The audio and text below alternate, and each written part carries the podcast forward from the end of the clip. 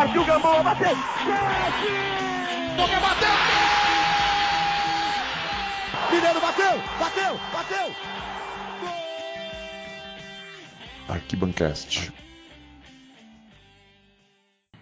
Fala galera, estamos começando a vigésima edição do nosso Arquibancast, o podcast do Arquibancada Tricolor. Uh, estamos gravando este programa hoje na quinta-feira, dia 22 de março. Tricolor classificado para as semifinais, mas a, a, até esse momento a gente não sabe quem será o nosso adversário. Então fiquem é, ligados né, é, nesse episódio que a gente vai contar um pouquinho quem pode ser. Apesar que quando vocês ouvirem o programa, né, já vai ter, a gente já vai saber se é Bragantino, se é Corinthians, se é Santos. Bom, eu estou aqui novamente, Mário Pravato. Hoje o nosso amigo Igor não conseguiu participar, mas uh, vocês não vão ficar uh, longe dele, né? Que ele deixou uma, um recado que a gente vai colocar mais para frente. E o nosso amigo Ricardo Senna está de volta novamente aqui. Fala aí, Senna. Fala Mário, fala galera, tudo bom? Bom dia, boa tarde, boa noite, independente da hora que você estiver ouvindo aí o nosso podcast. Um abraço para o Igor também, que foi fazer aula de zumba, né? Bem na hora do nosso podcast, não pode, não pôde participar conosco, mas será bem representado aqui, porque a gente tem um convidado muito especial, um, um amigo de quem a gente já queria convidar há algum tempo, né? E você que escutava a rádio Bradesco Esportes FM e outros trabalhos também, rádio, em TV, deve conhecer. E eu já faço aqui a ponte para chamar ele, o Fernando Camargo. Fernando Camargo, obrigado aí mais uma vez por ter aceito participar desse nosso podcast. Deixa a palavra com você aí para se apresentar para a galera. Legal, Ricardo. Obrigado. É, abraço para o Mário, abraço para todo mundo que está acompanhando, torcida tricolor. É, obrigado pelo convite mais uma vez. Né? Faz tempo que a gente já está batendo aí essa, essa tecla de, de trocar uma ideia para falar do time, né? para falar desse ano. No passado a gente tentou também, não conseguiu, mas Estou aí, com muito prazer para falar com os amigos. Bom, eu sou jornalista, né? Talvez me conheçam mais recentemente pelo trabalho na Bradesco Sport FM, que eu fiquei lá durante cinco anos, né, em duas passagens, quando começou em 2012 e até o encerramento em 2017. Estou é, no Band Esportes, faço constantemente os programas lá do Band Esportes, comentários, né, fazia ano passado depois do jogo, esse ano participando mais dos programas da manhã, debate, já tive passagem em ESPN, Rede TV, no Jornal Lance, na TV Gazeta muitos anos. E continuo fazendo jogos, né, na, como, como repórter, às vezes como comentarista, às vezes narrando. É, frila, já que eu não estou numa, numa rádio fixa. Estou querendo muito voltar, é uma vontade muito grande é, de voltar. Então, legal estar tá aqui para falar com vocês de futebol, para falar do São Paulo né? E o São Paulo que ainda não sabe realmente, como vocês disseram, é o adversário, porque é, já sabe que é, não vai pegar o Palmeiras, que era um grande temor da torcida, né? Pegar o Palmeiras de cara, o Palmeiras ontem ganhou do Novo Horizontino, mas não vai pegar o Palmeiras, ou Bragantino, ou Corinthians, ou Santos, depende dos resultados. Agora você acompanha, depende do horário, já sabe. Mas para o São Paulino, é, fica aí, entre aspas, uma pontinha de, de esperança a mais de não pegar o Palmeiras de cara, principalmente daquela depois daquela atuação desastrosa do Allianz Parque. Show de bola, Fernando. Obrigado mesmo pela sua participação. Valeu, Senna, também pela introdução aí do, do nosso colega. Uh, vamos fazer aquele nosso jabazinho rápido aqui né, de toda edição, é, principalmente é, para quem não conhece do Arquibancada, né, nós estamos no arquitricolor.com uh, e através do nosso site você consegue conhecer todo o nosso trabalho, redes sociais, Twitter, Facebook, Instagram, tudo que vocês puderem imaginar, né.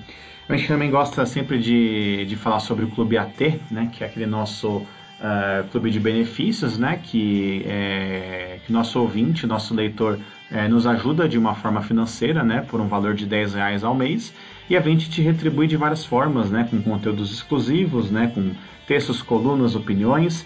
E eu gostaria de lembrar o pessoal que a gente está a menos de um mês do começo do Campeonato Brasileiro e a gente vai ter uma liga do Cartola FC exclusiva para quem faz parte do clube, né? Então, uh, quem ganhar essa liga, né, que é aquela liga no modo clássico, né, que vale até o final do campeonato, né, vale é, realmente o, os pontos corridos. Quem for o campeão vai levar uma camisa do tricolor, mais um kit da Footbox. Uh, e a gente também vai dar prêmios para o segundo e terceiro colocado. Então é uma forma também de retribuir uh, o carinho de vocês, né, uh, conosco, né, que, que ajudam a manter o arquibancada, porque a gente sabe que não é fácil manter a estrutura de site, servidor e fora que a gente, tem, a gente também está aumentando o clube de colaboradores, né, o time de colaboradores. Uh, isso aí, infelizmente, acaba custando muito caro, né? Mas aí vocês acessam lá, né, é, pelo apoia.se barra arquitricolor ou se não pelo arquitricolor.com barra clube.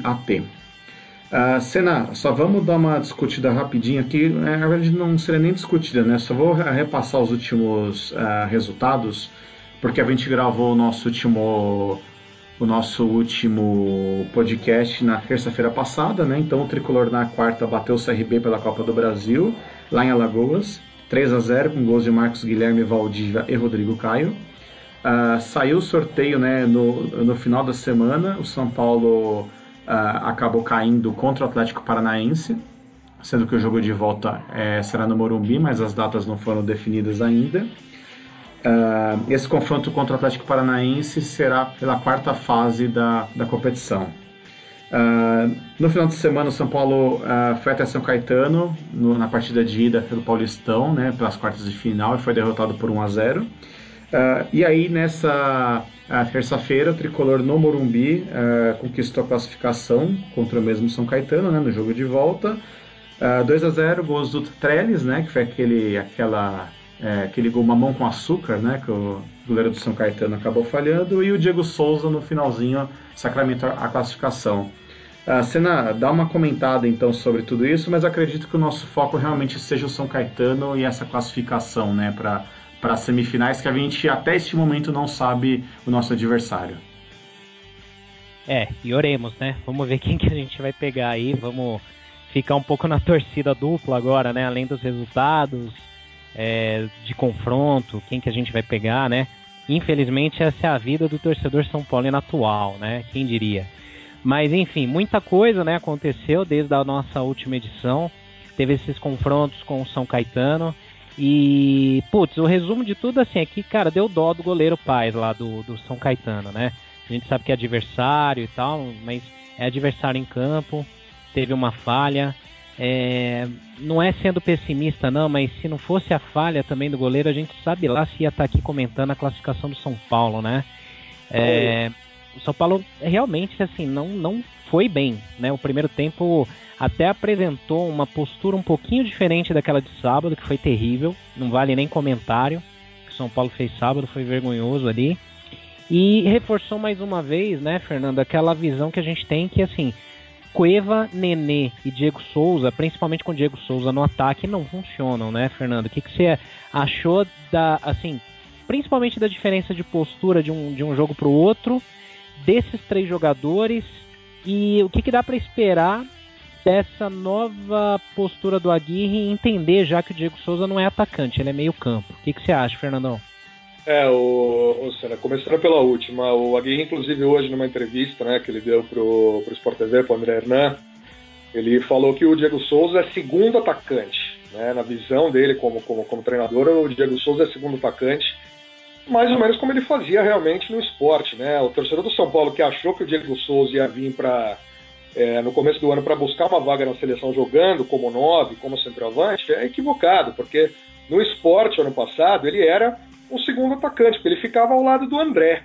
Né? Ele nunca foi um 9 efetivo de área, porque ele não tem mobilidade para isso, ele não tem é, velocidade, tem muito atacante. Ele, ele tem sim força, ele sabe muito bem subir para cabecear, ele sabe muito bem conduzir uma bola, ele é habilidoso, ele mostrou isso ao longo dos anos. Né, como jogador em todos os clubes grandes que ele defendeu, mas ele não é um atacante de área, ele não é um cara para ficar ali para botar a bola para dentro, ele é um segundo atacante.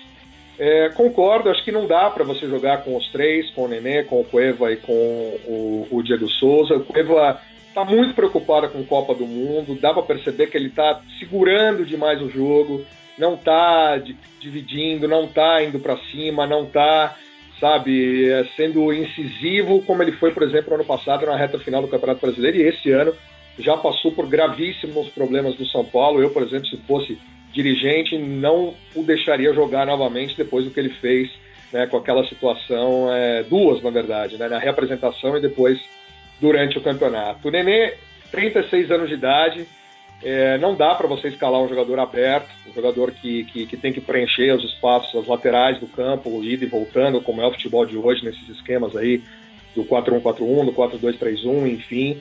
É um jogador que tem que jogar com a bola no pé, puxando um pouco o contra-ataque e distribuindo o jogo, coisa que ele fez realmente, inclusive é, dando assistência para o Lucas Fernandes de calcanhar com uma bela jogada no cruzamento para o Diego Souza. Os três não tem como atacar.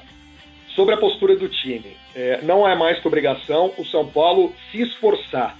E esse é o ponto, inclusive eu já li muito o que vocês escrevem na arquibancada, e outros São Paulinos falam também.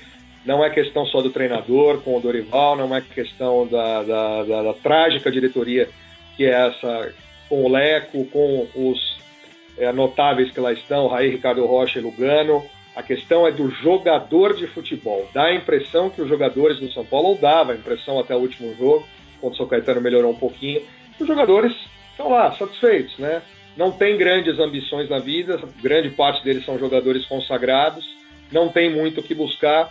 Não à toa o Valdívia é o principal nome gritado pela torcida, porque é um jogador que se esforça, um jogador que rala a bunda se precisar na lateral, vai buscar é, passe em todos os lados e se doa pelo time, tanto que saiu lesionado, né, não só nessa partida, mas no jogo anterior também ele já estava com, um probleminha no joelho. É, então, para mim, o São Paulo não é uma evolução, não dá para ver uma evolução. O que eu vi no São Paulo foi uma equipe se esforçando. Não é mais que obrigação de uma equipe de futebol do tamanho do São Paulo se esforçar dentro de campo. A atuação no Anacleto Campanella no sábado foi trágica, foi ridícula, foi pífia para um time do tamanho do São Paulo. São Paulo foi dominado pelo São Caetano e certamente poderia tomar dois ou três gols e aí para correr atrás do Morumbi é, não teria muita condição. Conseguiu o resultado mais pela falha. É, tudo bem, procurou o jogo, porque tinha que fazer isso mesmo, jogando em casa, sabe? Mas não era naquele momento, até é, o recuo do zagueiro que o Paz acabou perdendo tempo de bola e o Trellis tomou a bola dele e acabou fazendo o gol não dava essa impressão que o São Paulo poderia conseguir uma classificação. Conseguiu porque marcou um gol, ganhou é, força no lance seguinte, teve mais uma bola do Lucas Fernandes, quase fez o segundo, e aí saiu o gol de cabeça. É, o torcedor do São Paulino espera muito mais da equipe, quer muito mais da equipe. Não está absolutamente nada satisfeito com tudo que está acontecendo. A gente vê muitos torcedores ainda que a gente que eu sou da imprensa, que tem no Twitter, tem o Instagram, quando estou nos jogos, fala muita coisa, ah, porque você não vê lado bom, não é questão de não ver lado bom. Para uma equipe como o São Paulo não jogar o mínimo que se espera dela, já no mês de abril, como a gente está, né, a gente praticamente já está no mês de abril, é muito pouco para uma equipe que pleiteia títulos. E o São Paulo escapou, na né, última terça-feira, de passar uma grande vergonha, porque se é eliminado pelo São Caetano em pleno Morumbi, completariam ali 13 anos sem ganhar nenhum título ainda dá para acreditar que o São Paulo pode conseguir algo a mais, principalmente pelos adversários que vem aí. Não é o favorito, corre totalmente por fora, mas como é um time grande e que usa sua casa, como não tem uma vantagem muito grande para os adversários ou para o próprio São Paulo, já que o São Paulo vai é, ter, teoricamente, o mando se pegar um outro adversário, no caso o Santos, pode ser que consiga alguma coisa. Ganhar clássico é um problema muito grande, mas esse é assunto a gente continua falando. Boa, Fernando, valeu. Uh, até aproveitando que você comentou essa questão de, de motivação, né? É, rolou aquele, aquele boato, não sei até que ponto é verdade, que a diretoria iria dar um bicho de 200 mil reais a cada jogador caso o São Paulo se classificasse contra o São Caetano. Uh, eu acho isso um absurdo, né? É muito dinheiro. Oi? É uma vergonha. Isso aí é uma é, vergonha. É uma vergonha. E assim, né, até algumas pessoas comentaram no, é, no Twitter, né, pra você ver a situação que chegou o São Paulo, que você tem que dar dinheiro pros caras para conseguir eliminar o São Caetano em casa, precisando fazer dois gols. Então, assim, é algo é, absurdo. Com certeza, para alguns moleques como Lisiero, uh, Lucas Fernandes, 200 mil reais é muita grana. O moleque com certeza deve ter entrado com muita vontade. Até me viu que o Lucas Fernandes jogou muito. Uh, agora você imagina, né? Um Diego Souza que já jogou em Arábia, já jogou em um monte de lugar. Você imagina o Rodrigo Caio, que querendo, apesar que o Rodrigo Caio não tava, né? Só, só que você imagina um cara assim que acaba vivendo em seleção e que já ganha 500, 600 mil, 200 mil pro cara não é nada. O cara, meu, ele fala, meu, na boa, isso aqui eu ganho sem fazer nada. Para que, que eu vou ter que me esforçar para ganhar mais 200 mil? Mas é um absurdo, até acabo sempre levando essas situações para ambiente corporativo, né? Eu imagino se meu chefe hoje chegar e me oferecer 20 mil, cara, eu vou dar tapa na cara é, dos malucos do meu lado, vou fazer, vou, eu vou virar à noite, porque é um dinheiro que a gente não tem, né? É um dinheiro que acaba mudando um pouco a vida, né? Então, assim, é realmente um absurdo esse tipo de coisa. Uh, por ser São Paulo, não tinha que ter qualquer incentivo, né? Acho que o, que, é, que o maior incentivo é a vitrine do São Paulo, é o nome do São Paulo. Mas infelizmente a gente sabe que todos vêm dessa forma, não é mesmo, Senna? É, acho que só o fato de, de oferecer esse tipo de premiação, a gente sabe que é normal, né? O bicho, né? Aquela, aquela, aquele agrado. A época do Juvenal, né? Sempre se falava muito dele levar em sacolinha, distribuir no, no, no vestiário, criava aquela, aquele clima e tal, né? A gente sabe até que isso é normal. Mas só o fato do São Paulo ter que é, é, oferecer isso para motivar elenco e até disso vazar também, né? É, nesse momento. Eu acho que tá uma bagunça, tá uma zona. É, é complicado você ver esse tipo de, de, é, de coisa sur surgindo, né? E aí você cria até uma dúvida, né? Você vê se alguns jogadores se empenharam por conta desse combustível a mais aí, desse turbo, ou se foi genuíno, porque o cara tá vendo a consciência, o momento do, do elenco, do time, que podia ser eliminado mais uma vez por um time pequeno, com todo respeito ao São Caetano. É, o São Paulo, é como eu falo há algum tempo, né? O São Paulo primeiro deixou de disputar títulos, deixou de vencer clássicos, passou a ser eliminado por equipes pequenas, agora passa por brigar contra o rebaixamento. Então, assim, o próximo passo pra gente é o abismo, né? Pelo que a gente vê essa, nessa evolução ou involução da coisa toda, né? E e aí essa coisa toda aqui de, de, que eu também comentei de vazar informação, de, de dessas informações internas não estarem sendo gerenciadas corretamente, eu já até puxo um outro gancho até para perguntar a opinião do Fernando, é, porque essa semana se especulou bastante e ontem até o Sidão deu uma entrevista falando sobre um tal episódio de uma discussão interna e alguma troca de farpas via redes sociais, né? Primeiro o Sidão postou alguma coisa com alguns lances dele, depois de uma falha do Jean. Aí ontem, teoricamente, o Jean teria respondido através do Instagram.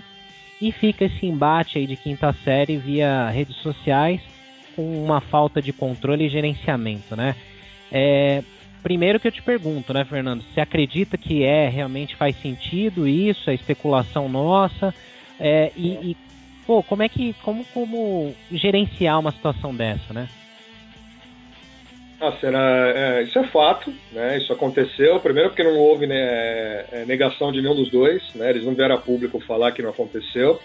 Tá a rede social hoje aí para todo mundo ver, né? Inclusive a postagem do Sidão até hoje, a hora que eu olhei, estava lá ainda, é claro e nítida, né? Que ela estava lá. Ele colocando as defesas dele e, e o Jean respondendo que questão de mau caráter, é, enfim, provocação. O, o, o que pega nessa história, e o que o São Paulo erra, de novo, né, que dá para ver que tá uma bagunça por completo lá, a gente tem um monte de, entre aspas, executivos, diretores, e, e, e ninguém consegue apagar um incêndio desse né, e resolver de forma é, é mais fácil. Né? É, é levar para público que, ah, que a diretoria quer, quer que os dois é, conversa. Não, esse tipo de coisa você não tem que levar para a imprensa nem fazer nada. Você tem que simplesmente.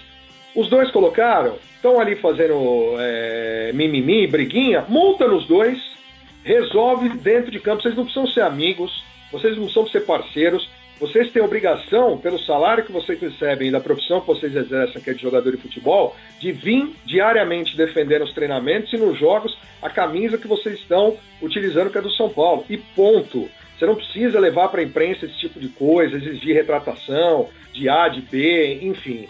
Sabe? Os dois não precisam ser amigos, não precisam sair para tomar cerveja, não precisam frequentar casa. Não, não precisa. Eles precisam estar lá, treinar e jogar bola. Nada mais que isso. Se o, o Jean até outro dia era o, era o, o titular, perdeu a posição, paciência para ele. O Sidão da mesma forma. Os dois estão lá para treinar e servir a camisa do São Paulo, o clube que os paga religio religiosamente em dia, ao que consta a todos. Então é muito mimimi, muito nhenhenhé com essa história, entendeu? Claro que aconteceu, não tem invenção, não tem nada. Porque o São Paulo toda hora é um barril de pólvora, toda hora tem problemas internos que atrapalham, sim, a situação fora do clube, né? Porque o jogador às vezes não consegue se concentrar, não consegue render o que se espera. E o que teve de problema esse ano já do São Paulo, esse é só mais um. E a gente está só no mês de março ainda. Pois é. é. E é que nem o Fernando falou, né? O São Paulo tinha que resolver isso logo. É, é, realmente multar os caras, divulgar, falar acabou, é multa aqui, ponto final. E chamar os caras na sala e resolver. Que nem o Fernando falou, é, é um ambiente profissional, né? Ninguém precisa ser amigo. A gente não quer que o Jean frequente a casa do Sidão e vice-versa. Mas no mínimo os caras precisam ter um pouco de respeito, né? Eu vi muita gente no Twitter falando que a postagem do Cidadão não tinha nada a ver, que, que era. É, que foi só é, uma coincidência, mas por mais que tenha sido uma coincidência, foi uma coincidência infeliz, né? Acho que não era hora dele soltar nada, né? Talvez deveria ter soltado algo uh, chamando o time, né? Pregando a união do time não uh, focando nele, né? Eu sou meio suspeito para falar sobre o Sidão, eu, eu, confesso que eu não, não sou muito fã dele, né? Uh, não vejo ele em nível de seguleiro do São Paulo. Uh, já começo a crer que o, que o, investimento em cima do Jean talvez não foi dos melhores, né? Acho que foi um investimento muito caro, né? Para um goleiro de 22 anos. Uh, até a gente já está vendo alguns boatos, né? Com os nossos goleiros da base, né? O, o Lucas Ferri vai estar tá sendo até mesmo cogitado na Europa, né? Uh, então você vê, a gente está gastando dinheiro aqui e a gente vai acabar perdendo uh, meninos, como a gente perdeu o Fabiano, perdeu o Richard. Não, é, o Fabiano tem um grande destaque né, no Porto, né, na Europa. O Richard fez uma excelente Série B no Paraná, depois de ter jogado também muito bem no Paulista. Né? Então a gente vê que ainda, que não, são resquícios né, da, desse passado do São Paulo, né, de Juvenal Juvencio e por aí vai. Né? não adianta também a gente ficar, é, ficar relembrando os nomes, né? Fala, Fernanda. E, e, sem falar do Renan Ribeiro também. Renan Ribeiro que teve claramente problema na renovação dele, por isso que ele não ficou, era destaque no Estoril até outro dia também. É, faz tempo que o São Paulo, desde que o Rogério se aposentou, o Rogério já numa descendente, não adianta a gente querer elogiar, porque ele se aposentou sabendo que estava numa descendente nesse período que 2014 talvez tenha sido o último grande ano dele, ele poderia parar por ali num ano que a gente é, conseguiu vaga para Libertadores e depois ele quis jogar também é, a Libertadores 2015 já numa, numa fase um pouco é, diferente do que se esperava. É há muito tempo que não tem goleiro. E só para resumir a situação, os dois erraram, você não tem que postar fazendo provocação para ninguém, sabe, dando, dando indireta. Se a diretoria quiser, chega para os dois e fala: vocês erraram, a gente se sente é, confortável para puni-los desta forma. Ponto, chega, acabou o assunto, segue o jogo, continua treinando. Se não estiver satisfeito, pede para sair, tira o salário e manda embora. É assim que resolve. E até, e até comentando aqui, Fernando, você, você também gosta de NBA, né? Você cobriu bastante tempo aí também. É, você vê que assim, lá, por exemplo, tudo bem que é outro mundo, né? É bem diferente daqui. Mas na NBA, quando acontece alguma situação do tipo, é, é multa jogador não fica de choro, não tem que reclamar, seja o LeBron James, seja o Kobe Bryant, o Zé da esquina lá das Coves, é, aceita e acabou. Aqui existe uma certa proteção à entidade jogador de futebol, que assim, é, tem um pouco do lado do torcedor fanático, aquele que não aceita críticas, que acha que a mídia, a imprensa está de perseguição, que está inventando ou plantando coisas. E tem aquele lado também do dirigente de futebol brasileiro que faz a gestão de clubes de futebol como se fosse o, o, bar, o clube de bairro da esquina e que passa a mão na cabeça, o jogador faz o que bem quer. Você mesmo comentou de episódios aí onde o São Paulo já teve problemas comportamentais. A gente teve a, a, um comentário recente no Arquibancada sobre esse confronto simbólico do Pintado de novo contra o time do Cueva, né? Que foi o que esse embate aí gerou a demissão do Pintado do São Paulo né? E, e aí voltando também um pouco nesse ponto da, das contratações e perdas de jogadores de base, né? É, já deixo até uma pergunta para você também, Fernando. O São Paulo há muito tempo largou ou abandonou ou sei lá desaprendeu a fórmula que fez sucesso durante alguns anos na gestão do Marcelo Portugal Gouveia, que era manter alguma estrutura, uma espinha dorsal no time e contratar pontualmente posições, jogadores de posições que faltavam para o elenco. Hoje me parece muito mais, hoje não, desde 2008, 2009, que o São Paulo contrata por oportunidades de mercado ou por condições oferecidas por empresários, jogadores que não vão necessariamente agregar tecnicamente ao elenco, mas aí você tem um catado de jogadores com alguma qualidade ou qualidade duvidosa, mas não é um time. E aí você tem jogadores de base saindo.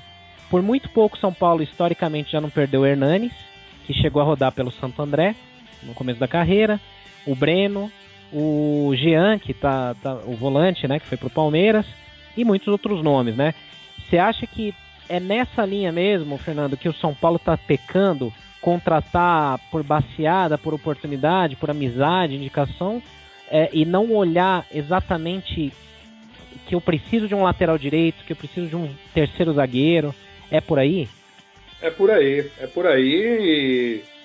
Basta ver o time é, do Rogério, né, no início do, do, do, ano passado, que era até abril, maio, e o que terminou com ele na demissão dele depois da derrota para o Flamengo. Ele tinha uma, uma equipe já desenhada, um ataque rápido, né, jogando com o Luiz Araújo, jogando com o David Neres, né, uma equipe que até se portou muito bem no Campeonato Paulista, Maicon bem na zaga, de repente começa a perder no, numa atacada só Lianco, Maicon, Thiago Mendes, Luiz Araújo, David Neres, enfim, é, sem falar no ano passado, quando tinha Ganso.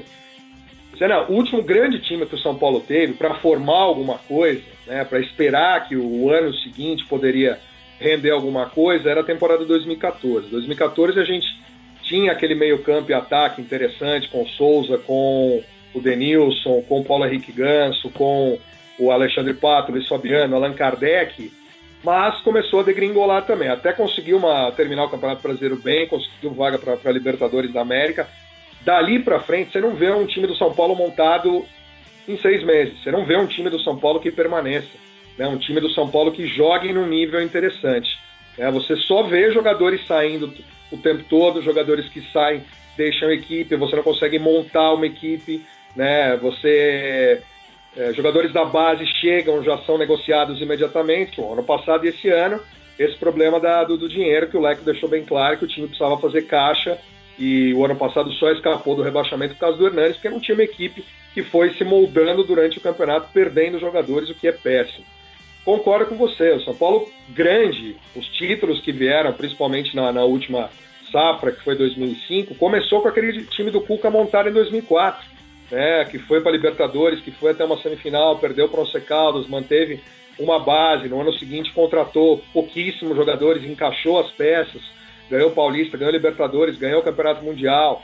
2006, 2007, 2008 a mesma coisa, uma peça ou outra era substituída, às vezes o esquema, mas bem treinado pelo Murici. Isso é básico do futebol. Não à toa o Corinthians tem o sucesso que tem nos últimos 10 anos, 8 anos, começando pelo Mano Menezes, passando pelo Tite, é, depois a, aquela safra que perdeu alguma coisa do Tite voltando, é, aí o Fábio Carilli assume não à toa o mesmo jeito de jogar, com jogadores que estão lá há muito tempo, Cássio, Fagner, é, o Jadson, que foi, mas voltou o jeito, agora esse voltando também, o Ralph, enfim, o jeito de jogar do meio campo, a formação da equipe. Palmeiras é um pouco diferente, porque o Palmeiras tem uma grana, muito dinheiro, consegue fazer um time jogar e agora com um treinador que tem é, uma metodologia um pouco diferente dos outros que lá estavam. O São Paulo não tem isso. O São Paulo não tem na cabeça do seu presidente, faz tempo, não utiliza a base do jeito que se espera, não tem um lateral direito há 10 anos, se a gente for ver. Né? Talvez o Souza improvisado tenha sido o último grande lateral que o São Paulo teve para jogar num nível interessante. Hoje é piada se a gente falar do que acontece com o Bruno, do que acontece com o Éder Militão que se esforça muito, mas é improvisado, enfim, o que foi Bufarini e, e, outros jogadores. Passa muito por isso. São Paulo vai terminar esse meio do ano, eu não duvido que na entrada da pós-Copa do Mundo para o brasileiro e para as outras competições já tenha uma equipe totalmente diferente.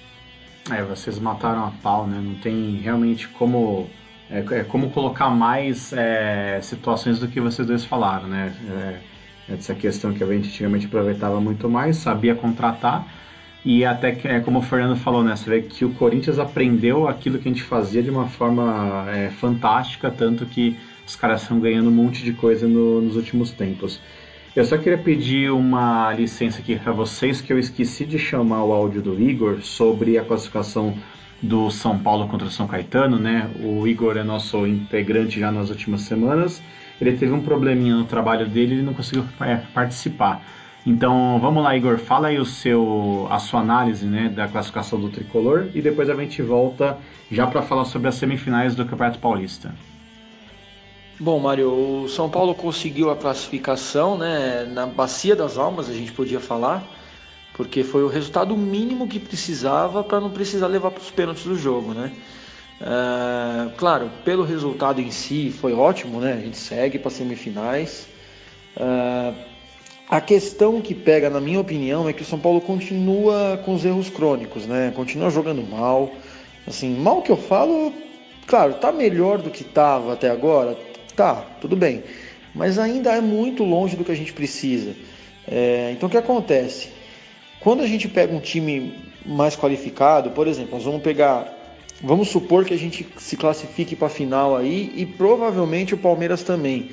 O Palmeiras é um, para mim hoje é o time mais difícil a ser batido no Brasil. E aí a gente vai pegar o Rosário Central na Sul-Americana e o Atlético Paranaense na Copa do Brasil, ou seja, vão ser verdadeiros testes. E a gente sabe que o São Paulo está muito frágil ainda, tá um time muito inconsistente, um time que erra demais na hora de atacar, um time que ainda não tem definido um time titular. Você vê, o Petros era titular até agora e de repente o Lisieiro assume a titularidade, convence, joga legal.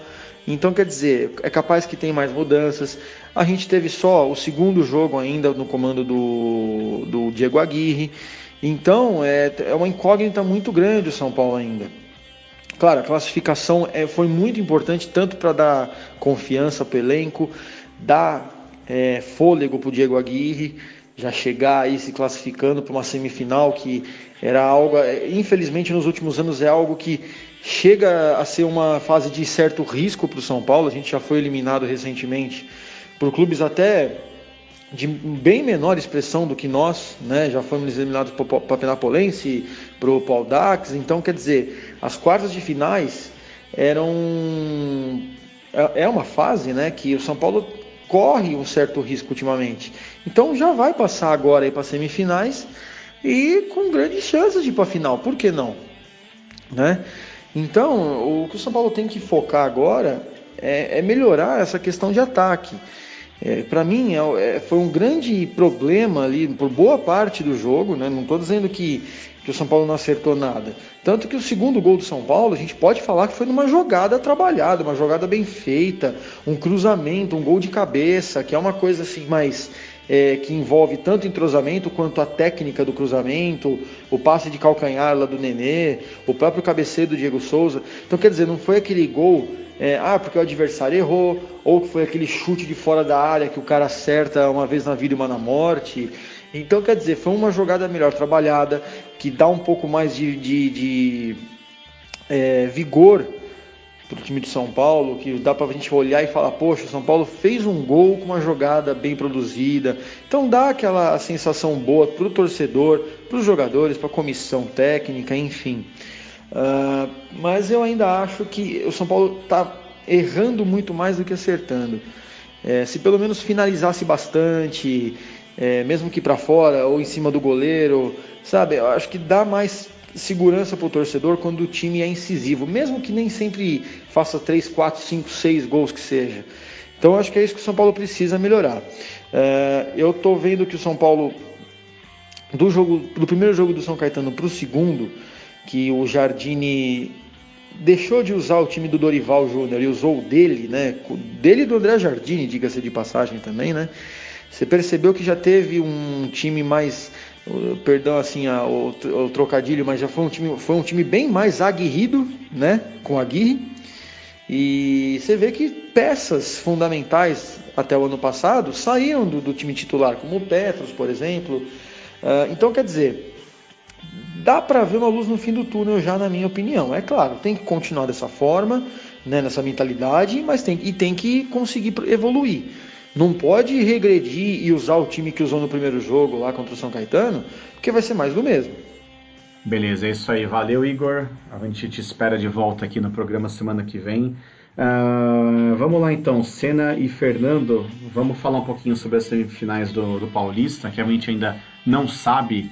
Uh, qual seria a opinião de vocês? Quem que vocês preferem? Né? É, eu acho que quase 100% de certeza que vocês querem o Bragantino, correto? É, não tem muito o que falar, né?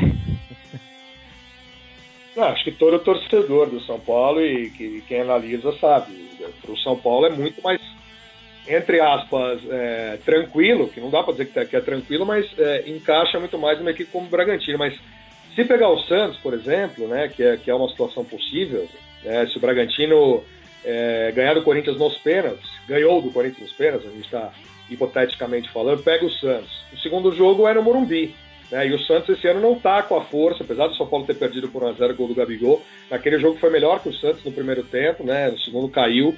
Mas é, para o São Paulino, óbvio, não quer pegar o Corinthians, porque tem esse tabu de nunca ter ganho em Itaquera também, já é um resultado que é esperado. É, diferente do Allianz, pelo menos lá consegue às vezes empatar, mas é, lógico que para o São Paulino seria melhor pegar o Bragantino, até porque o Bragantino pensaria também nessa história de, de jogar no Pacaembu, né, de, de jogar com o comando aqui para fazer dinheiro, como ele fez com o Corinthians. Eu acho que todo São Paulino não quer de jeito nenhum ver o Corinthians pela frente em semifinal. Lembrando que o tricolor vai enfrentar o Bragantino se o time lá de Bragança, se ele conseguir um empate ou uma vitória, né? Daqui a pouco contra o Corinthians na, na Arena Corinthians. Se for assim, o São Paulo joga a primeira contra o Bragantino no domingo e a volta na quarta-feira, 15 para as 10, que com certeza deve ser aqui na capital também a gente enfrenta o Corinthians se ele se classificar, né? É, que com certeza vai ser por uma vitória, não tem outro resultado, ou pênalti, né? No caso. Uh, mas se o Bragantino se classificar nos pênaltis, que nem o Fernando já falou, a gente enfrentaria o Santos com o segundo jogo sendo aqui no Morumbi. Eu vou falar bem a real, gostaria muito do Bragantino, né? Não tem, é, não é um demérito pro, pro time de Bragança, mas assim, querendo não, é o adversário mais fácil. Os dois jogos com certeza serão na capital e é muito fácil a gente encher o Pacaembu na quarta-feira e colocar o time é, na final. Mas a gente sabe que infelizmente é, vão acontecer coisas feias hoje em Itaquera e o Corinthians vai acabar se classificando, não tem como fugir disso. É, bom, tor torceremos, né? Vamos, vamos ver. Eu acho que assim, tem um, um lado. O pessoal costuma falar o copo cheio, o copo vazio, né? Mas se também acontece do São Paulo pegar o Corinthians é, e de repente o São Paulo conseguir passar, o São Paulo chega com uma força para pegar muito provavelmente o Palmeiras, eu imagino que seja o favorito do outro lado, numa final. Porque assim, é, é, seria um, uma evolução bem assim gradativa, né? Vencer um time que hoje está um degrau, embora tenha vencido o Palmeiras, né? Eu acho que o Corinthians está um degrau abaixo do Palmeiras. Se o São Paulo pega o Corinthians numa semifinal e vence, chega com moral para enfrentar o Palmeiras.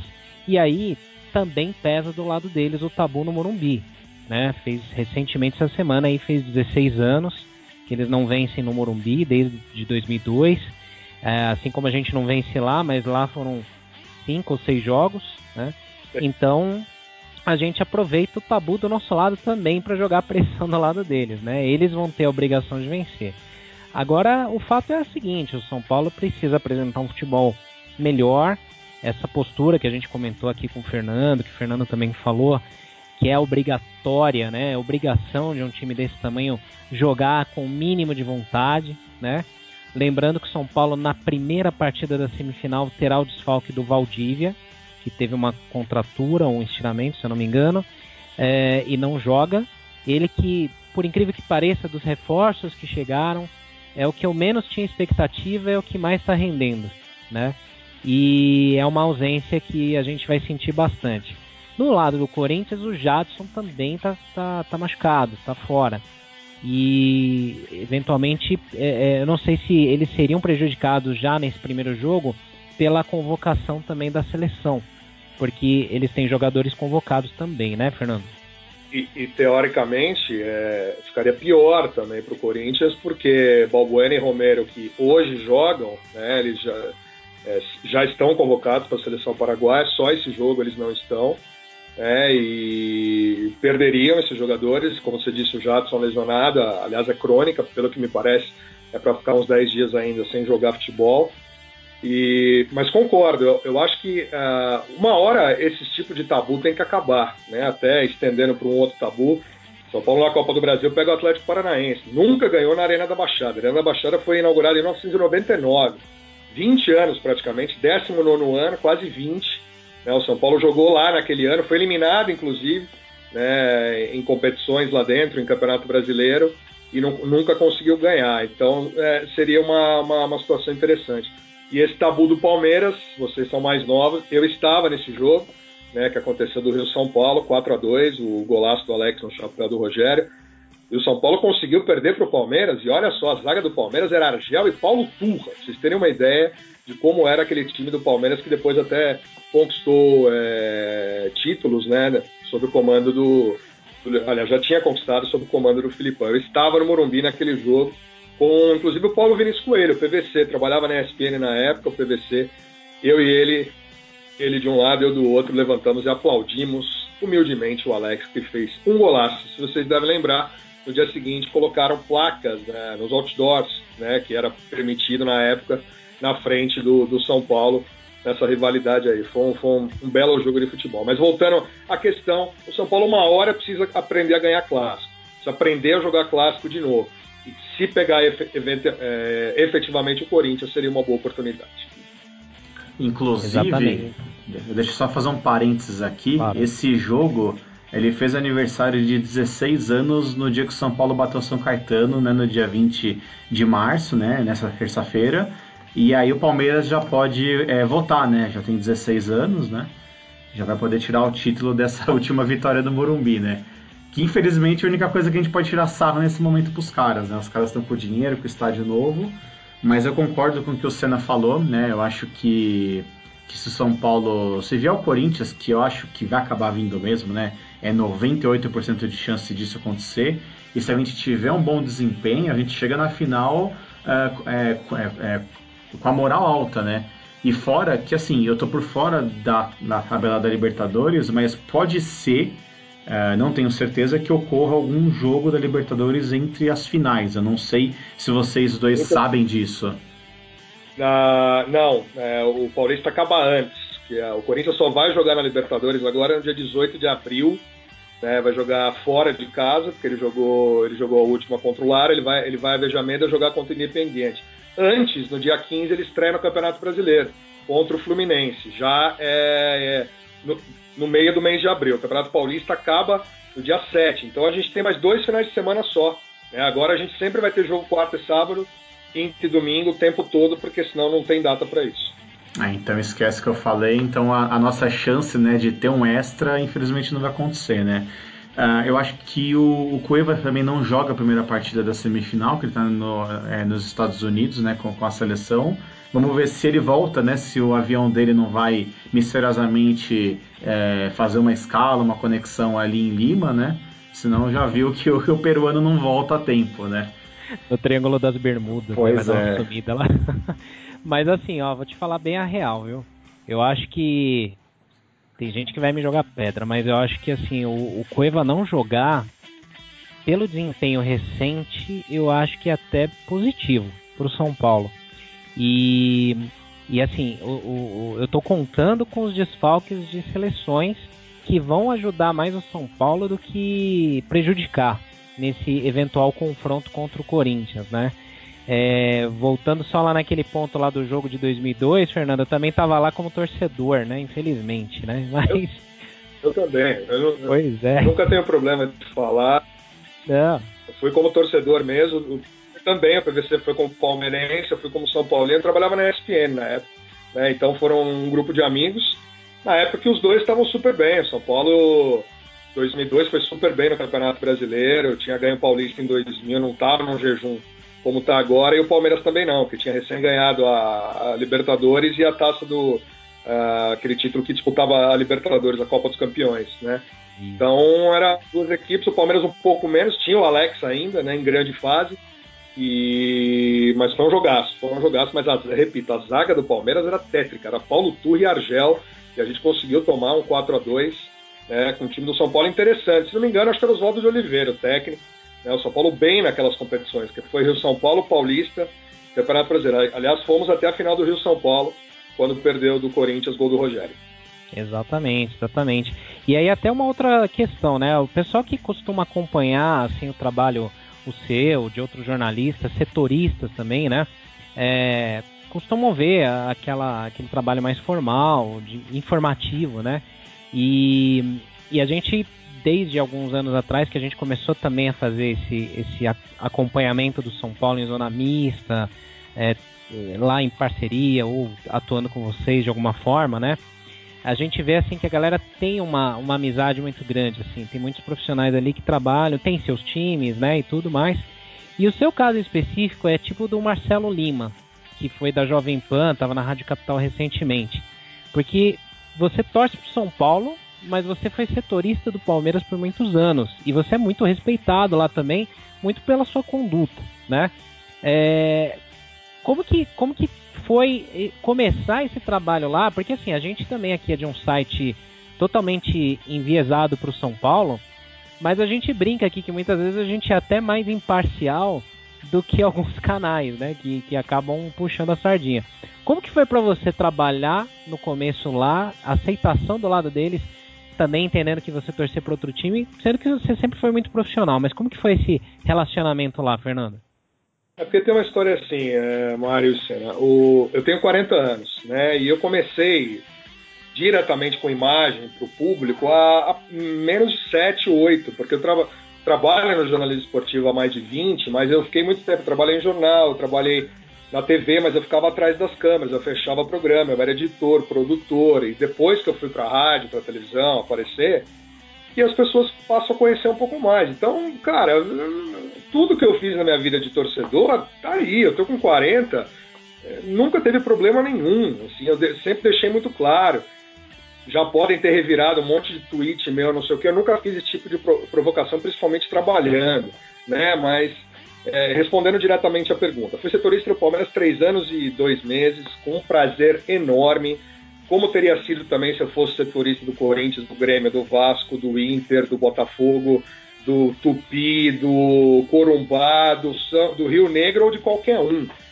É a profissão que a gente adotou. Escolhi ser jornalista depois entrando no esporte e a gente tem uma ética, a gente tem que falar, levar a notícia ao, através, é, sendo um interlocutor para o nosso ouvinte, para o nosso telespectador, para o nosso é, internauta, para o nosso leitor, da forma mais isenta possível, sabe? E eu sempre tentei adotar isso da melhor forma possível. Não à toa no Palmeiras, é, sou muito amigo de todos os que são ligados ao Palmeiras, que vocês conhecem muito bem, a Web Rádio Verdão, Verdaz, o Minuto Palmeiras, é, Mídia Palestina, enfim, sou amigo de todos esses caras, os caras gostam de mim. Sempre falaram, você sempre respeitou. Eu falei, não é mais que a minha obrigação respeitar. Eu não tenho porquê, sendo profissional das empresas que, que eu trabalhei, na Rádio Bradesco Esporte FM, na Rádio é, Bandeirantes, quando eu trabalhei na TV Gazeta, quando eu trabalhei no SBT, na Rede TV, enfim, em outros lugares, ou agora, fazendo o que eu estou fazendo no Band Sport, eu não tenho porquê ficar sendo parcial, não existe esse tipo de coisa. A torcida do Palmeiras sabe que eu tenho meu clube do coração, eu nunca escondi isso de ninguém. Eu e outros, por exemplo, Alexandre Silvestre, vocês conhecem muito bem, repórter da TV Gazeta, é São Paulino assumido. O Lima, que, que já falou, eu tive com o Lima, inclusive semana retrasada, num debate, num projeto que eu estou aí também do Campeones, de um portal. Trocamos muita ideia também, um cara que eu admiro pra caramba. Isso não é um problema. Tem algumas alguns profissionais que às vezes encara isso como sendo um problema. Por quê? Porque trabalha diretamente é, é, ligado ao clube ou, ou, ou, ou, tem que falar do clube. Por exemplo, em Rádio Coringão, você não vai pedir para um, um, repórter da Rádio Coringão trabalhar na, aqui na arquibancada ou algo ligado ao São Paulo. Lá no Verdão a mesma coisa, com, com outro clube. Então, para mim, nunca foi um problema, ao contrário, sempre foi um prazer. Né? A torcida do Palmeiras sempre me tratou muito bem, inclusive no estádio. Raramente eu sou hostilizado é, por quem me ouvia, por saber é, pela minha linha, é, linha de conduta no trabalho, que eu continuo fazendo da mesma forma. A maioria dos seguidores que eu tenho hoje em dia em rede social é muito graças ao Palmeiras, pelo período que eu fiquei lá. Canso de escrever coisas detonando o São Paulo, detonando o próprio Palmeiras, enaltecendo. Quando tem que enaltecer, a gente enaltece. Eu não fico fazendo chapa branca e puxando sardinha para absolutamente ninguém. A gente espera que o jornalista, o radialista, quem for trabalhar com mídia, trabalhar com público principalmente, tente lidar dessa forma. Às vezes é complicado, tem gente que não fala o time.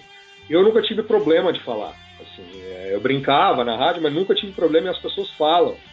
Tem, um, tem uns que até falam comigo, ah, porque você bate no São Paulo porque você quer ficar sabendo que você quer ficar neutro na história. Não tem nada a ver ficar neutro. Eu bato no São Paulo pelo merecimento que o São Paulo tem proporcionado ao seu torcedor é, nos últimos anos. Quando tem que se elogiar o time por conduta de dirigentes, dos jogadores e dentro de campo, a gente faz toda hora. Então não é problema nenhum. Então, se amanhã eu tiver que cobrir o Corinthians, eu vou cobrir. Se amanhã eu tiver que voltar ao Palmeiras, eu vou cobrir. Se for para o São Paulo, da mesma forma. Sempre sendo é, um cara neutro, tentando ser o cara mais. É, o cara que leva a melhor informação possível, o cara gostando ou não, doa quem doer. Ô Fernando, você, né, foram três anos de, de, cobertura do Palmeiras, né, diretamente no dia a dia. Você tem alguma história legal, alguma, alguma curiosidade, alguma coisa que você possa revelar para os nossos ouvintes, né? Alguma história é, bacana mesmo que a gente possa dar é, um pouco de risada, ou até mesmo saber um pouco desses bastidores do dia a dia? Pô, tem um monte, cara, tem um monte. Cobrir, cobrir clube, às vezes, às vezes, é, às vezes fica um pouco maçante, às vezes a pessoa quer mudar um pouco de, de ares, né? Tem, tem, tem repórter que curte ficar nesse tempo, o meu foram três anos, e eu vi muita gente que falava, ah, porque putz, é todo dia a mesma história, às vezes você tem vontade de fazer uma outra coisa. Então, no Palmeiras tem umas histórias sensacionais, assim, né? Que, que às vezes até o público grande pode saber. É, o Cuca, é um cara que sempre é, teve um tratamento muito bom com a imprensa. O Cuca é aquele cara que é, tem treinador que às vezes você não tem uma intimidade muito grande, né? Isso até passou algumas vezes. O Cuca, na, principalmente na primeira passagem dele, ele dava treino e a gente às vezes ficava na grade trocando ideia com ele. E ele falava assim, galera, não vamos falar do Palmeiras do dia a dia, vamos falar de tudo que vocês quiserem, mas pô, esquece o treino. Vocês estão aqui até sete, seis, oito da noite, enfim, quando ficava tarde. Então era, eram uns momentos muito bacanas. É um cara que gosta muito da resenha, um cara que gosta muito de, de bater papo. E tem, tem uma história sensacional essa envolvendo até o São Paulo. Talvez até vocês saibam ou tem alguma ou tem alguma alguma notícia a respeito disso.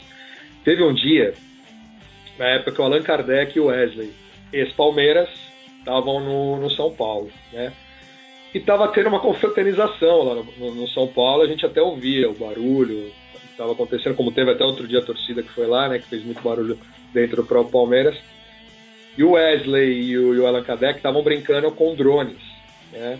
Isso aí foi me passar quem estava lá, eu estava no Palmeiras. A gente viu os drones saindo do CT do São Paulo, passando por cima do muro e chegando lá no Palmeiras. E ninguém entendeu por que, que aquilo tá lá, porque o Palmeiras tem os próprios drones. Aí se descobriu que era o Kardec e o Wesley brincando com os drones, não sei se em tom de provocação, imagino que sim, né? Por tudo que, que os dois tiveram de história recente aí no Palmeiras, saíram mal, principalmente o Kardec, né? Naquela história que o São Paulo acabou levando ele. Então tem, pô, tem muita história, cara. Você fica muito amigo do. É, isso é legal que você perguntou também, Mário Vicena. Essa questão de como que você fica tendo o seu clube do coração trabalhando em outro. Cara, você passa a torcer pelas pessoas que estão lá. Porque são pessoas como você, que estão lá no dia a dia, no seu ganha-pão, se esforçando, final de semana, sol, chuva, calor, frio, enfim.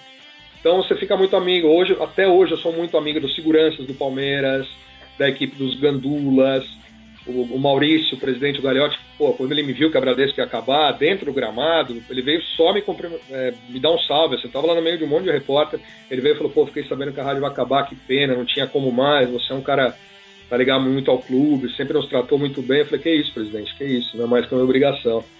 Então tem várias histórias legais, assim, que eu tenho no Palmeiras, como eu tenho no, no, nos outros clubes também, né, trabalhando no dia a dia, mas é, fazer um dia a dia de clube é, é, às vezes é uma tarefa maçante, mas é bacana, você passa a torcer por, por, por todo mundo. É, e você vê muita coisa errada também, mas você percebe que todo mundo está lá pelo mesmo intuito, todo mundo está lá trabalhando porque quer uma, uma coisa boa para quem está trabalhando. E, e um detalhe, muitos dos setoristas que estão no dia a dia não torcem para os times de coração, co é, cobrem com a melhor forma possível né? E às vezes você quer deixar porque não se sente muito bem. Mas fazer um dia a dia de clube, eu já do São Paulo, inclusive, eu já participei de 10 dias seguidos, né, em férias, lá no Bradesco, enfim.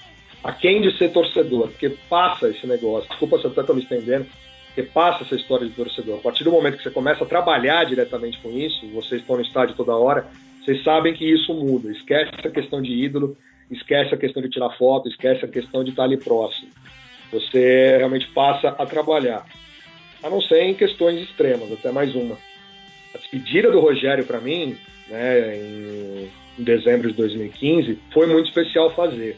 Porque a gente fez com uma equipe lá da Bradesco Esportes FM de pessoas que eram São Paulinos, né?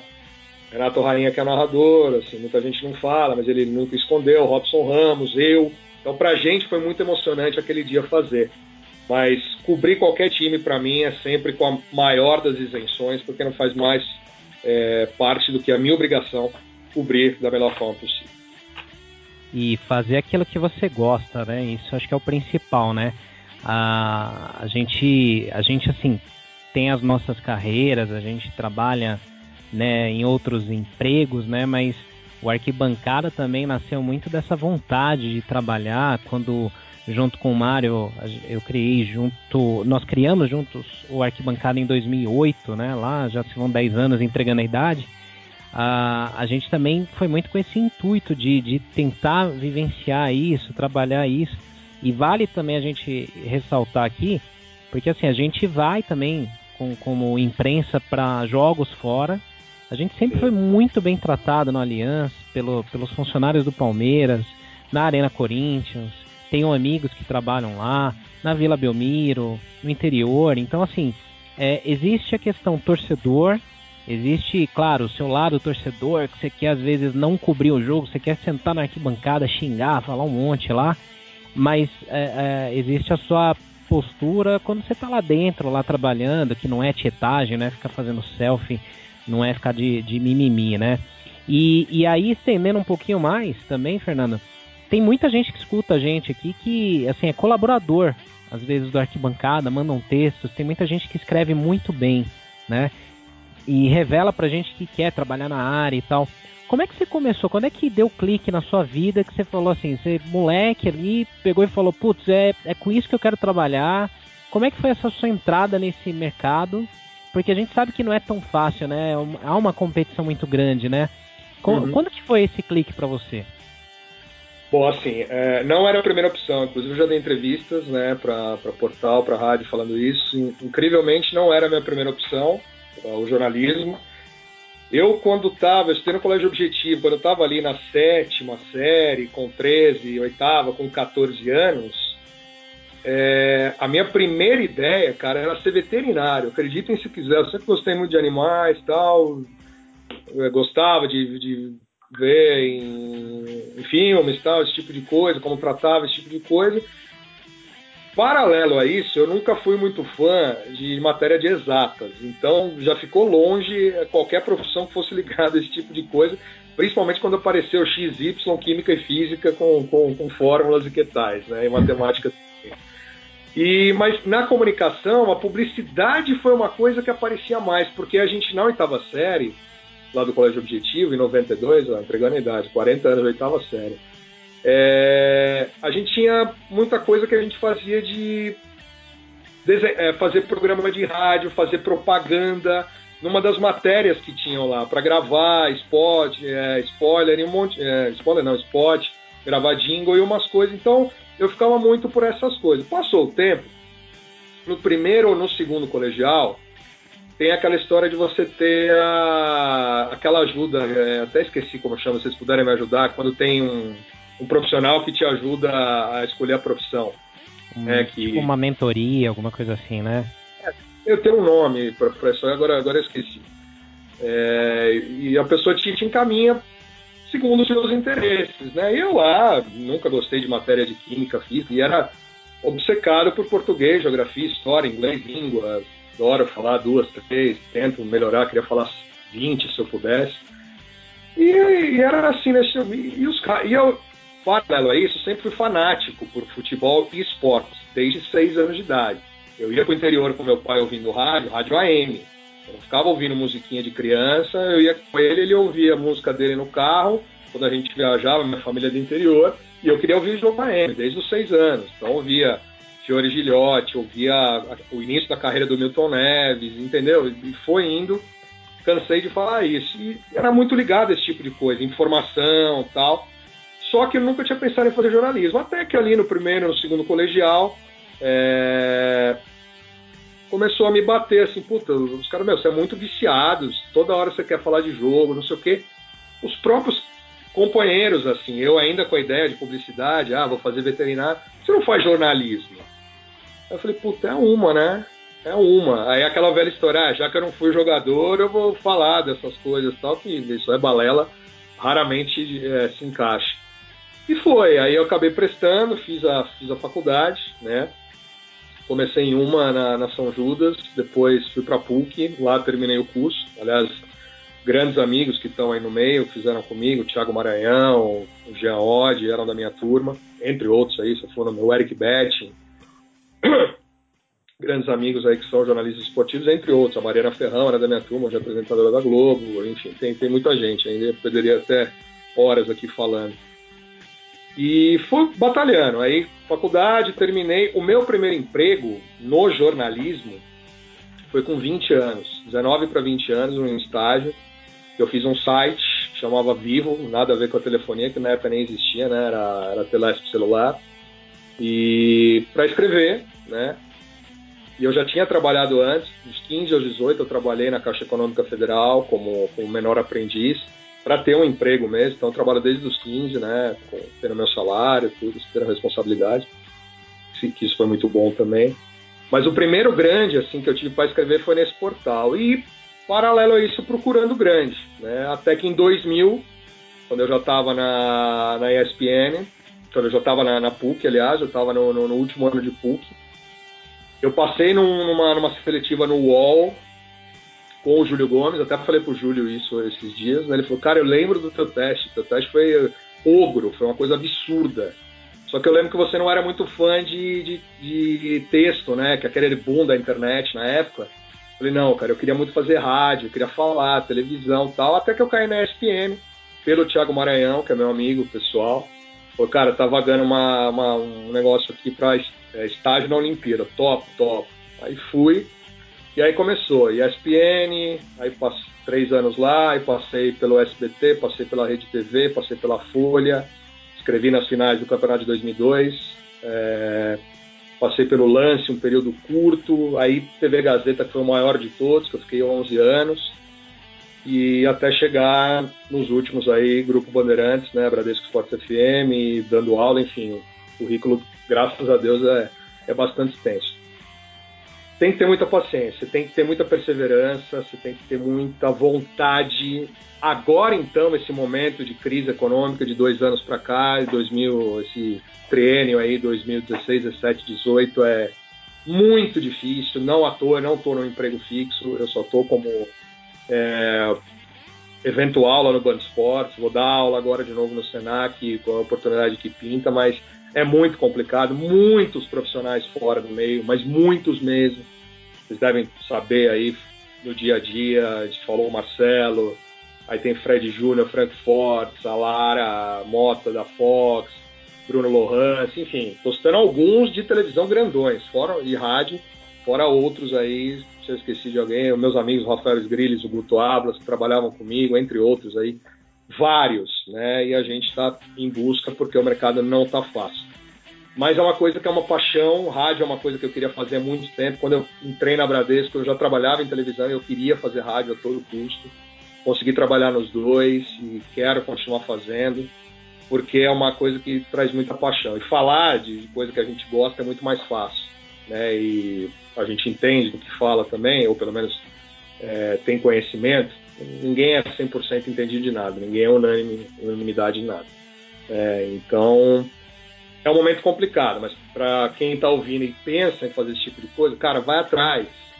Tenta buscar o máximo conhecimento, lê todo dia, fala todo dia, se informa o máximo que você puder, tenha um repertório muito grande para você poder fazer esse tipo de coisa. Às vezes não basta, às vezes você tem que ter sorte também de ter um empurrão, de ter uma ajuda, para te colocar na, na crista da onda. é um momento que eu estou vivendo, como outros também, mas que é uma coisa que eu não pretendo abandonar, é uma coisa que eu gosto, quero insistir bastante tempo ainda. Né, já são desde 99 para 2018, são quase 20 anos nisso aí, e tem gente que tem muito mais. Eu fico vendo esses repórteres, o seu Carmona, que pô, podia 82 anos de idade, 60 e tantos, só de microfone, que é um, é absurdo. Eu tenho 40 de idade, ele tem 60 e tantos de microfone, né, que é, é palmas no nível máximo. Mas é isso, é insistir, é buscar, é de repente ter um conhecimento, um contato que talvez possa te ajudar, porque é um mercado injusto em alguns momentos e extremamente gratificante em outros. É, Fernando, é uma trajetória muito bacana mesmo, né? É muito legal conhecer a sua história, né? Como que você é, entrou né, nessa área, como você começou. E é muito válido para esses jovens, né? Porque hoje a gente tem uma geração né, que, que chega nas empresas Uh, o jovem ele quer ser gerente, diretor em dois, três anos, ele não entende o quanto que ele tem que sofrer, uh, o quanto é, é, é, a questão do crescimento, né? É, tudo isso que você falou, que você sofreu, você correu atrás. Uh, muito bacana saber né, que você fez faculdade com, com vários nomes que hoje estão aí né, no mercado, na mídia.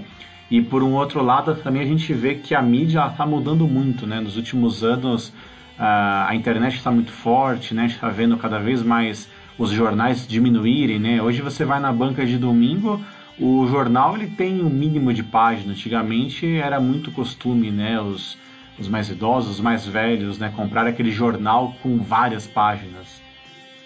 Diminuiu muito esse tipo de coisa porque a internet engoliu, né? Ao longo dos anos a internet veio muito forte. Só para vocês terem uma ideia, curiosidade que é legal, né? Eu converso com eles toda vez falando isso.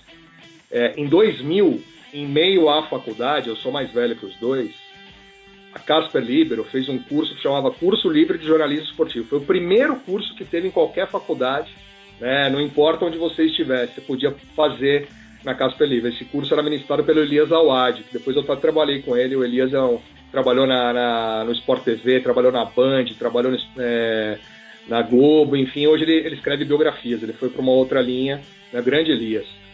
E nesse curso, os dois amigos que eu tinha que estão, André Hernan, o André todo, o Andrezinho, toda vez que eu falo com ele, ele lembra na hora, Fê, eu lembro como se fosse hoje, e Gustavo Villani, né, o Guga, que agora é narrador da, do Grupo Globo, né, tomara, vai ter um sucesso enorme, vai estrear, vai, vai arrebentar, então a gente fez curso junto, pela primeira vez, depois cada um teve a sua trajetória aí, né, por, pelos mais diferentes, mas curioso, que às vezes você não tem nada e no futuro você consegue bastante coisa. Você tem que tentar muito para correr atrás dos seus sonhos e principalmente de realizar. Com certeza, acho que é o principal recado que fica né, para os nossos ouvintes. Uh, bom, galera, a gente já deu uma extrapolada aqui no horário, né? A gente está com mais de uma hora de programa, mas assim, a hora passou que a gente não viu, né? O Fernando contou muitas coisas legais aqui pra gente. Uh, eu já queria fazer o um encerramento, né? Queria só lembrar que a gente volta semana que vem, né? A gente já vai comentar o primeiro jogo da semifinal do, do Campeonato Paulista e a gente já, já faz o pré-jogo da partida decisiva. Uh, na expectativa que o Igor esteja de volta conosco. Uh, Senna, queria que você uh, fizesse suas considerações finais, uh, e aí você já chama também o Fernando para fazer a despedida, e depois eu volto só para fazer o encerramento. Pode ser? Claro, claro. Vou começar com o tradicional Pai Nosso que estás no céu, para a gente conseguir essa vaga aí, pelo amor de Deus. A torcida tá precisando muito, a gente precisa muito de um título, cairia muito bem pra gente. Se os outros não ganharem, não vai ter tanto problema. Agora pra gente faz diferença assim. Então, fica aqui a nossa torcida para que o próximo próxima edição do nosso Arquibancast aí já seja mais feliz aí com uma vitória no primeiro jogo das semifinais, encaminhando a vaga. É, mais uma vez agradecendo todo mundo aí que está dando uma força para a arquibancada, que está começando a acompanhar esse projeto novo do podcast. A gente sempre foi muito forte em mídias sociais. Podcast é uma coisa nova para gente, né? E obrigado por vocês é, é, se manterem ouvindo aí até aqui, interessados nessa, nessa nova empreitada nossa. E deixar um abraço aqui para o Fernando por ter topado é, novamente aí o convite nosso. A gente que sempre se, se vê lá no, no, na zona mista, nos jogos aí do São Paulo, fora. Eu eu sou suspeito para falar porque eu já era ouvinte já do Fernando há muito tempo, mais até na época da Bradesco Esportes, onde eu ouvia todo dia de manhã os grilles, vocês, todo lá fazendo a, a nossa manhã de trânsito ser melhor. E cara, desejo muito sucesso para você. É, você é um cara muito bacana, sempre tratou a gente de forma muito cordial. E as portas do arquibancada estão sempre abertas aí para que a gente possa fazer mais ações em conjunto. Fernandão. Obrigado, Senna. Obrigado pelas palavras. Obrigado pro Mário pelo papo. Cara, é, a gente já conversa aí, né, direto há bastante tempo. Primeiro, parabéns pelo trabalho de vocês, né, que tem um número crescente né, de, de seguidores na, na, nas redes sociais, no, no, ao vivo, enfim, é um trabalho muito legal, né, focado no, no que é o São Paulo. E, cara, nada mais que obrigação tratar todo mundo da melhor forma possível, bem, todo mundo é, tá junto nessa, né? E vocês têm, têm então uma batalha diária aí, como a gente tem também, tentando fazer o melhor, né? falando de esporte, falando de jornalismo, enfim. É, e obrigado, obrigado pelo convite, muito legal bater. Passamos até um pouquinho do horário aí, peço desculpa por ter estendido um pouquinho, mas é sempre bacana falar do que a gente gosta e que tomara nas semifinais tenhamos é, grandes jogos, né? Se forem os quatro grandes, se o Bragantino entrar aí como um, uma equipe do interior, né? Nessa história, ele que é o primeiro campeão paulista do interior, será muito bacana. E que o São Paulo, já que a gente fala do São Paulo, tenha um bom desempenho. Se não vier o título, pelo menos consiga jogar futebol que a torcida espera. Obrigado de novo pelo convite. Sempre as ordens aí, se vocês chamarem, eu estou à disposição. Um grande abraço para todo mundo. Valeu, Fernando. Muito obrigado mesmo. Foi muito bacana. Que nem eu falei, meu, a hora passou, a gente não viu, não tem problema. O nosso ouvinte vai realmente curtir muito esse programa. Valeu, Cena, também, né? A gente conseguiu gravar nessa quinta-feira. Foi um pouquinho apertado, mas deu certo. E aí, deixo meu abraço para todos. A gente volta semana que vem, né? Comentando a semifinal do Paulista. E fica as portas abertas quando o Fernando quiser participar novamente. Uh, e é isso por hoje. Valeu, pessoal. Abração.